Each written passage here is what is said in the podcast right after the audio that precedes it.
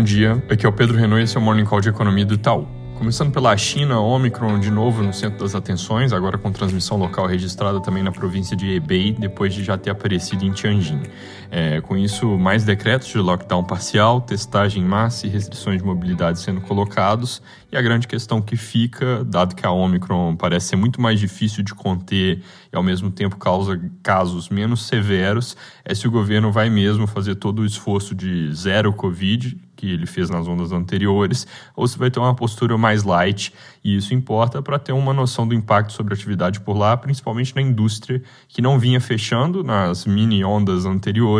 mas que pode parar se eles quiserem realmente fechar o cerco ao vírus. Nos Estados Unidos, hoje o Jerome Powell, presidente do Fed, fala ao Senado ao meio-dia, no seu discurso de reapontamento ao cargo. O discurso que ele vai fazer, as notas já foram divulgadas previamente ontem, com um texto relativamente neutro com relação à sinalização recente, dizendo que o Banco Central vai usar as ferramentas que estão disponíveis para evitar que a inflação se torne persistente, mas é bom acompanhar para ver se na hora da fala em si não surge alguma coisa nova. Alguns outros membros do Fed também falam por volta das 11 e mudando para a Covid, Nova York continua mostrando dados que sugerem que tem um pico se formando no estado e o mesmo parece estar se confirmando no Reino Unido, com Londres já tendo dobrado a esquina em termos de casos e hospitalizações. Vários outros países na Europa também estão com taxa de reprodução do vírus começando a recuar, ou seja, a velocidade que os casos estão aumentando está diminuindo e devem fazer pico nas próximas semanas, sem ter tido grandes problemas de hospitais e sem aumento de óbitos até o momento.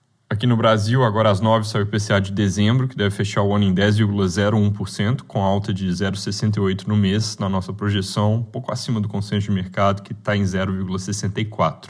Lembrando que para 2022 o nosso cenário contempla inflação mais bem comportada, fechando o ano perto de 5%, mas que esse recuo não vai se dar em linha reta e que os próximos meses ainda vão ter inflação rodando mais ou menos no patamar atual, até que a bandeira tarifária da energia elétrica mude. Isso é algo que deve acontecer de abril para maio, talvez um pouco antes, a depender das chuvas. Outra coisa que o IBGE divulga hoje, que normalmente recebe menos atenção, é o levantamento sistemático da produção agrícola, que é onde o Instituto atualiza projeções para as principais culturas. Hoje, especificamente, vale prestar bastante atenção a esse número, porque recentemente as perspectivas para a safra brasileira estão piorando, com o clima ruim no sul afetando expectativa de produção de soja e alguma coisa de milho, que são as duas principais commodities agrícolas produzidas no Brasil. Para preços, esse levantamento deve fazer pouca diferença, porque várias consultorias já chamaram atenção por esse problema e o mercado vai se antecipando, mas para as projeções de PIB, os números que saem daqui a pouco podem ser importantes para ver o tamanho das revisões para baixo que podem ser feitas nessas projeções,